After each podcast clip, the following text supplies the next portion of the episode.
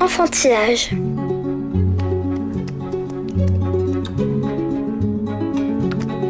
Ma poupée va manger des poissons bien salés.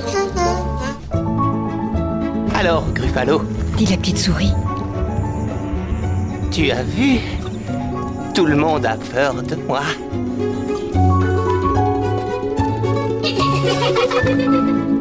Il était le dernier d'une famille de bûcherons qui décidèrent de les abandonner dans la forêt. Enfantillage, le rendez-vous des livres pour enfants.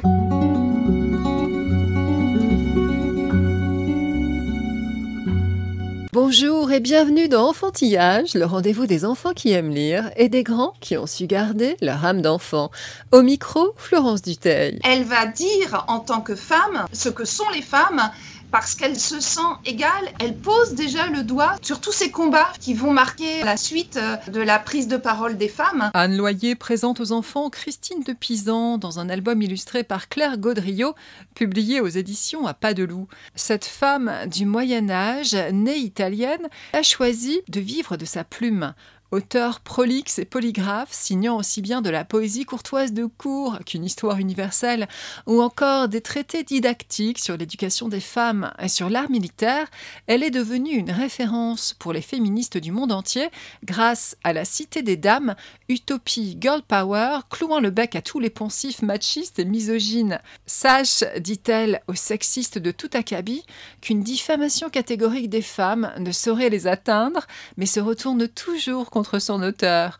Hommage d'une femme de lettres à une autre, rencontre avec Anne Loyer. Anne Loyer, bonjour, merci de venir au micro d'enfantillage. Bonjour Florence, je suis ravie euh, d'être là avec vous. On commence par la première question rituelle d'enfantillage. Anne Loyer, quel enfant lectrice étiez-vous? Moi, petite, euh, dès que j'ai su lire, en fait, euh, on m'a mis euh, des livres dans les mains. J'ai eu cette chance-là d'avoir des parents qui m'ont passé le virus de la lecture. D'abord, à m'abonner à J'aime lire. Ça, je l'attendais avec beaucoup d'impatience. Ensuite, j'ai eu la chance aussi d'être inscrite dans une médiathèque où j'habitais. Donc, on allait chercher des livres, des bandes dessinées aussi. À la maison, il y avait euh, beaucoup de bouquins, donc euh, c'est vrai que j'avais un peu l'embarras du choix.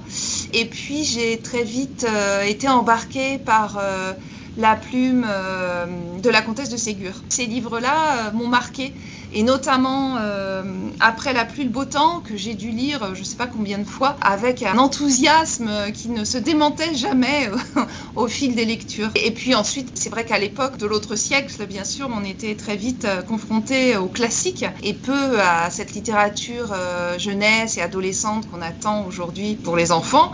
Et donc, je suis passée à Marcel Pagnol, à Émile Zola, des choses, je pense qu'on lit aujourd'hui un peu plus tard. D'enfant lectrice, êtes-vous passée très vite à enfant écrivain? Alors pas du tout. Je me suis pas euh, projetée dans une carrière d'écrivain très jeune, pas du tout, parce que justement, ces auteurs que j'admirais tant, que j'aimais tant, euh, étaient pour moi des intouchables. Donc pour moi, il était hors de question euh, de me mesurer quelque part à eux. Je, je me sentais absolument pas capable. Et donc pour moi, ça c'était de l'ordre un peu du fantasme, euh, l'écrivain euh, sur son piédestal qui regarde avec son talent inaccessible les lecteurs qu'on était. J'écrivais des journaux intimes ou des petites histoires, mais sans jamais imaginer qu'un jour je puisse en faire mon métier et en vivre. C'est arrivé beaucoup, beaucoup plus tard. C'est arrivé euh, alors que ça faisait plus de 15 ans que j'étais euh, journaliste euh, à, Midi Libre. Ça a commencé par la lecture, une fois de plus, et à force d'en lire, à force aussi de rencontrer des auteurs en tant que journaliste, notamment une qui a été un peu ma marraine en écriture, qui s'appelle Christine Paluy, j'ai essayé, tenté, osé plutôt franchir le cap de passer de l'autre côté. Un peu comme Alice au Pays des Merveilles. C'était vraiment ça l'idée, c'était euh, bah, m'essayer à l'écriture d'albums, de romans jeunesse, de romans ados.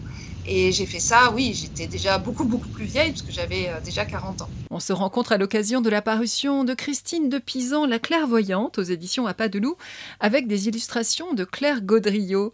Pouvez-vous donc nous présenter cette femme, Christine de Pisan, en laquelle Virginia Woolf voyait la sœur de Shakespeare, et beaucoup la toute première femme de lettres professionnelles et l'un des plus grands auteurs du Moyen Âge finissant? Pour moi, ça a été une vraie découverte dans tous les sens du terme, puisque au départ, je ne la connaissais pas du tout, hein, comme beaucoup finalement euh, autour de moi, je m'en suis rendu compte.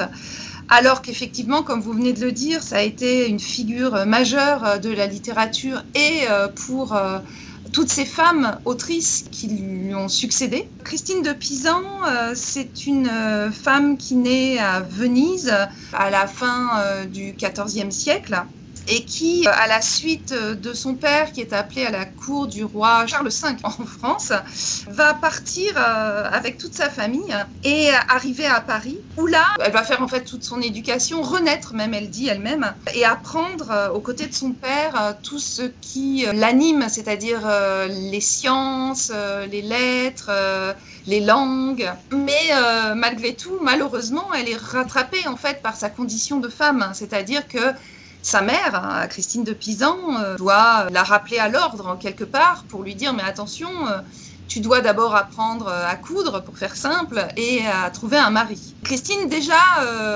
très jeune, finalement, ça ne va pas lui suffire. C'est-à-dire que même si elle navigue hein, dans les hautes sphères des classes sociales, elle est coutumière de la cour et elle connaît énormément de savants, d'intellectuels, elle est fréquente, elle aspire à toujours plus de culture, d'éducation, de connaissances. Vous évoquez en effet l'érudition à laquelle elle aspire et les miettes de culture insatisfaisantes qu'elle reçoit. C'est ça, elle est insatiable. Et son père euh, aurait aimé d'ailleurs euh, lui en apprendre toujours plus. Mais c'est une femme et donc elle doit se marier. Elle se marie à l'âge de 15 ans, donc elle est encore euh, seulement adolescente, à Étienne de Castel, qui lui a 10 ans de plus qu'elle, lui il a 24 ans. Un mari qu'on lui trouve bien évidemment, hein, qu'elle n'a pas choisi. Pourtant, la façon dont elle décrit cette union, c'est vraiment euh, comme un mariage d'amour. C'est quand même euh, très beau sous sa plume de redécouvrir combien leur union a été belle et heureuse. Malheureusement très courte, puisqu'elle est veuve assez jeune. Elle a quand même euh, le temps de faire trois enfants. Et à 23 ans, elle se retrouve à charge de famille. Elle a encore sa mère, elle a une nièce et donc beaucoup de dettes laissées par son mari. Et c'est là que va se jouer son destin d'écrivaine puisqu'au lieu, comme la coutume le veut en fait à l'époque hein, de ce Moyen Âge, de repasser bague au doigt ou d'aller en couvent, ni l'une ni l'autre de ces solutions euh, ne vont lui plaire. Et au lieu de suivre l'une de ces deux voies toutes tracées pour elle en tant que veuve, elle va décider de vivre de sa plume. C'est dingue. oui, puisque savoir lire et savoir écrire, comme c'est son cas, est à son époque et pour de nombreux siècles encore un privilège d'exception, même si Christine de Pisan rappelle dans son épître au Dieu d'amour que le Seigneur la forma à sa digne semblance et lui donna savoir et cognoissance pour soi sauver et don d'entendement.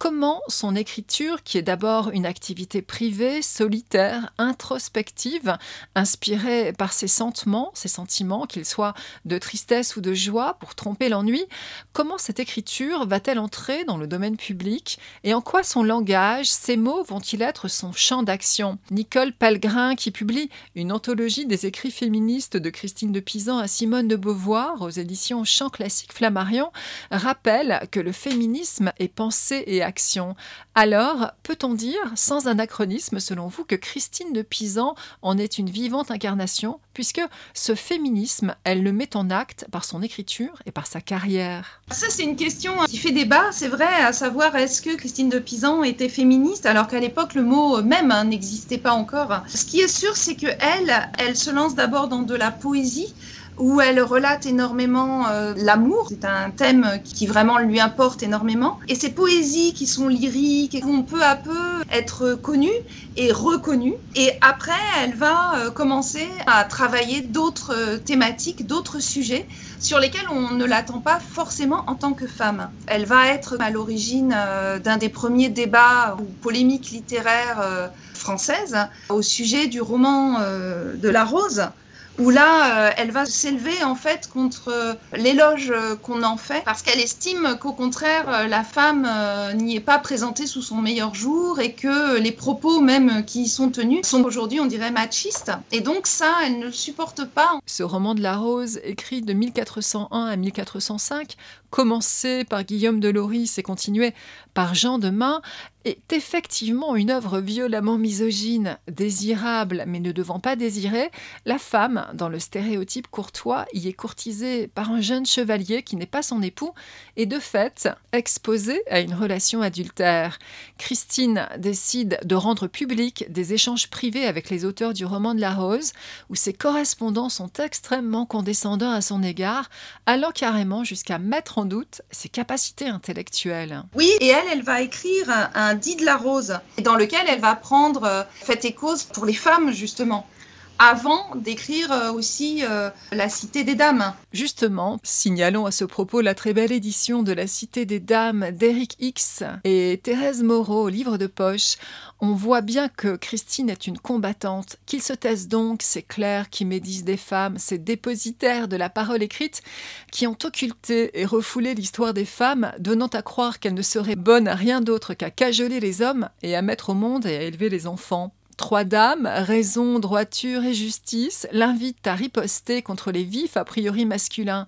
Prends la pioche de ton intelligence. Bâtis une ville fortifiée dont chaque pierre sera constituée par la vie d'une femme exemplaire, puissante, dirait-on aujourd'hui, qu'elle vive à l'époque de Christine ou qu'elle soit issue de l'histoire, de la mythologie ou de la Bible, qu'elle soit érudite, guerrière, inventrice, voyante ou martyre. À chaque argument sexiste, Christine rétorque à ceux qu'elle désigne comme les ennemis par un contre-exemple, et cela finit par former une sorte de panthéon féminin de femmes qui, on peut le remarquer, sont souvent veuves comme elle ou vierges, tous les sujets sont abordés dans la Cité des Dames, y compris des thématiques toujours d'actualité, comme l'éducation des filles, le viol ou la maltraitance conjugale. Elle avait envie, euh, par ce texte, en fait, de remettre en avant les valeurs euh, très importantes, en fait, euh, pour elle, à savoir la raison, la droiture, la justice, qui sont des piliers fondateurs. Ces héroïnes ne sont pas que des femmes de la cour ou des nobles. Elle va prendre en considération, en fait, toutes les femmes elle se rend compte en lisant tous ces textes qui euh, effectivement mettent euh, la femme un peu au rabais ou de côté, qu'elle ne se retrouve déjà absolument pas dans ce qu'ils décrivent d'elle. Son goût pour euh, l'écriture en tant que... Alors évidemment, à l'époque on ne disait pas ça, mais en tant que militante et partie prenante, prend jour et prend fait et cause. Elle va dire en tant que femme ce que sont les femmes parce qu'elle se sent égale. Et je pense que là, il y a une grande euh, solidarité aussi vis-à-vis des femmes, une sororité déjà qui pointe et qui permet euh, d'englober tous ces portraits, toutes ces figures féminines qui sont euh, laissées de côté ou dans l'ombre, sans savoir qu'elle-même, bien sûr, retombera dans l'ombre des siècles plus tard. Elle pose déjà le doigt sur tous ces combats qui vont marquer la suite de la prise de parole des femmes. Ces héroïnes qui sont dans cette cité, qu'elles construisent sur les vertus et les valeurs féminines sont des femmes exemplaires et à chaque fois vont démonter l'image qu'en ont euh, ces hommes qui pendant des siècles auparavant, ou en tout cas à son époque toujours, les considéraient comme euh, des pièces rapportées et qui devaient se contenter d'être euh, des femmes pour le plaisir ou des femmes objets, toutes ces choses qu'elle dénonce et de manière très forte. Et c'est la première à le faire, si bien que Simone de Beauvoir, dans le deuxième sexe, elle en parle,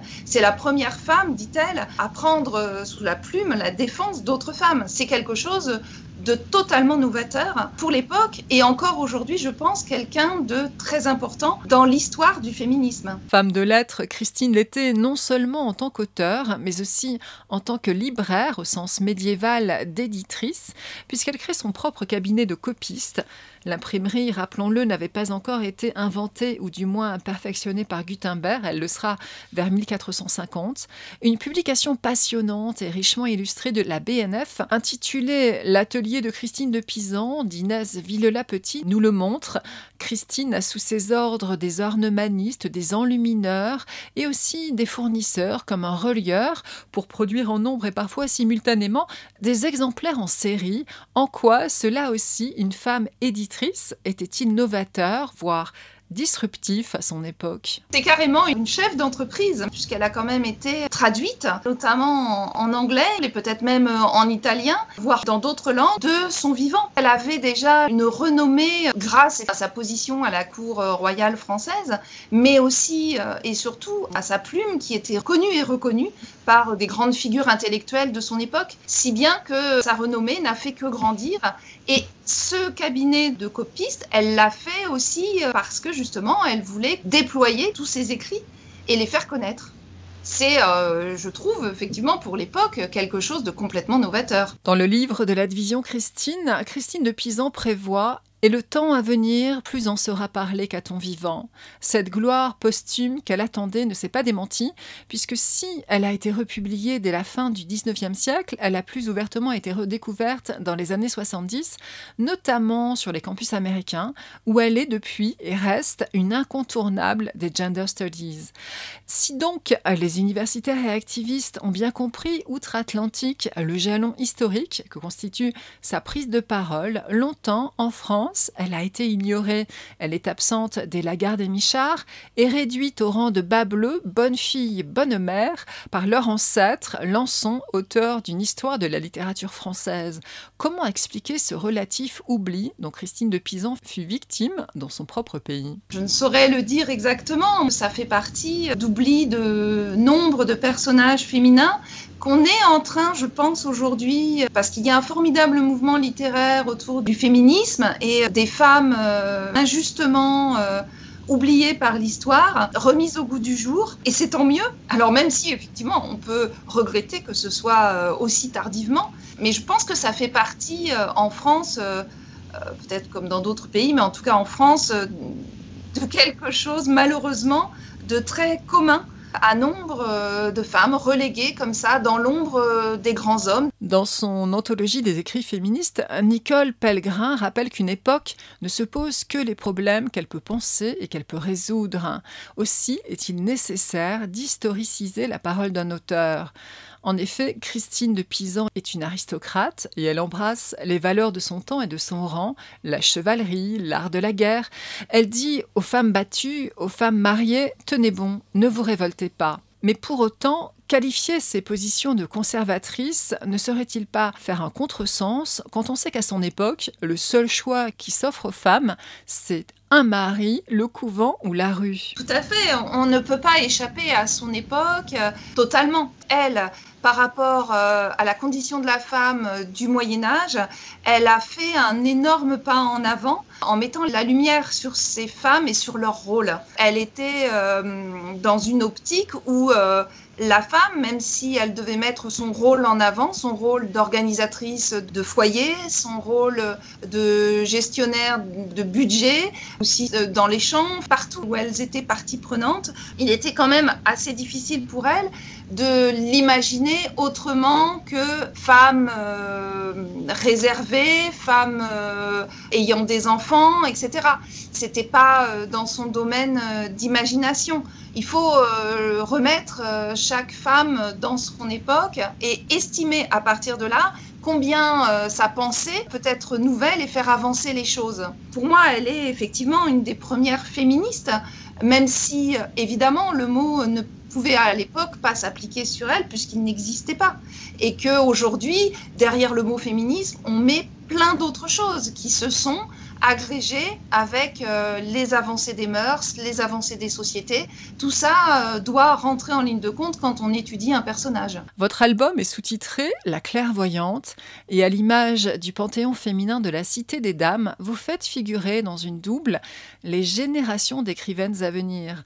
En quoi établissez-vous une généalogie entre ces auteurs et elles Citons au passage pour les contemporaines françaises, non pas Annie Ernaux, pourtant, selon moi, incontournable, mais Virginie Despentes ou Leila Slimani. Ces femmes-là sont toutes quelque part les héritières de Christine de Pisan, malgré toutes leurs différences. Alors, c'est vrai que ce choix-là, en fait, on l'a fait avec Claire Gaudriot, qui est l'illustratrice. Donc, on a mis chacune euh, celle qu'on aimait et on en a oublié, effectivement, parce qu'il y en a plein d'autres hein, qu'on aurait pu mettre. Moi, j'ai choisi Leila Slimani et je sais que Claire a choisi Virginie Despentes. Pour moi, il est évident qu'elles sont le produit aussi de cette volonté d'indépendance. Parce que la première des forces d'une femme, c'est d'être indépendante financièrement. Et euh, toutes ces autrices, finalement, qui ont suivi, je pense à George Sand notamment, ont été, euh, grâce à leur art, grâce à leur plume, indépendantes et euh, autonomes par rapport à une vie soit de couple ou en célibat, ont pu mener leur barque comme bon leur semblait en fait grâce à leur talent. Toutes celles qu'on a citées et choisies peuvent se revendiquer de Christine de Pisan. C'est ça l'héritage, même si effectivement elles n'écrivent plus sur les mêmes choses, mais elles lui doivent cette euh, possibilité d'écrire pour elles et euh, d'en vivre. Dans l'atelier de Christine de Pisan, publié par la BNF, on apprend le soin avec lequel cette femme d'affaires, publiciste avant l'heure, contrôle son image. Elle se fait portraiturer à l'étude en une scène d'écriture canonique et dans ses portraits d'auteur où elle pose livre et plume en main, comme les grands intellectuels de son temps, elle va porter une robe bleue qui devient sa signature. Une abondante iconographie sur Christine de Pisan nous est parvenue. Est-ce pour cela que vous avez décidé de lui consacrer, vous la romancière, plutôt un album qu'un roman ou une biographie? Non, c'est pas l'idée. C'est simplement parce que avec euh, Claire Gaudriot, donc aux éditions Apadlou est sortie Christine de Pisan, la clairvoyante, nous avions déjà fait un album sur Calamity Jane et on a eu envie de poursuivre cette redécouverte quelque part de femmes euh, vraiment exceptionnelles à travers des albums. Et j'avais très envie de le faire avec Claire qui fait des illustrations absolument magnifiques et qui donne ainsi au personnage une puissance euh, qui vient en ajout en fait au et à l'histoire de ces femmes-là. Et puis, avec ces albums, on touche un public plus jeune. Et ces albums-là en particulier, parce que avec leur taille, qui est quand même assez conséquente, avec euh, leurs images, qui sont vraiment euh, très très belles, qui sont fouillées, qu'on peut étudier longuement, je pense qu'on a ainsi une double lecture du personnage qui peut à la fois s'adresser à un jeune public qu'à un public beaucoup plus âgé.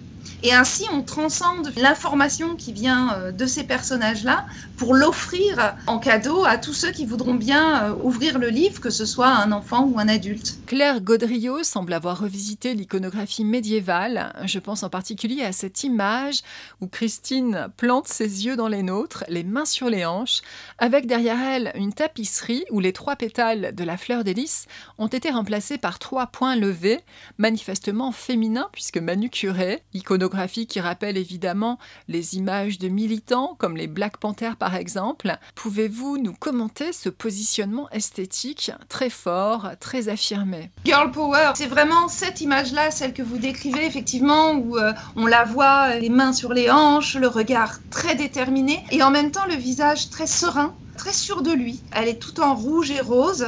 Elle est l'image du Moyen Âge avec cette adaptation à l'actualité d'aujourd'hui. Elle fait un lien très très fort visuel en choisissant ce parti pris euh, clair. Et c'est magnifiquement réalisé.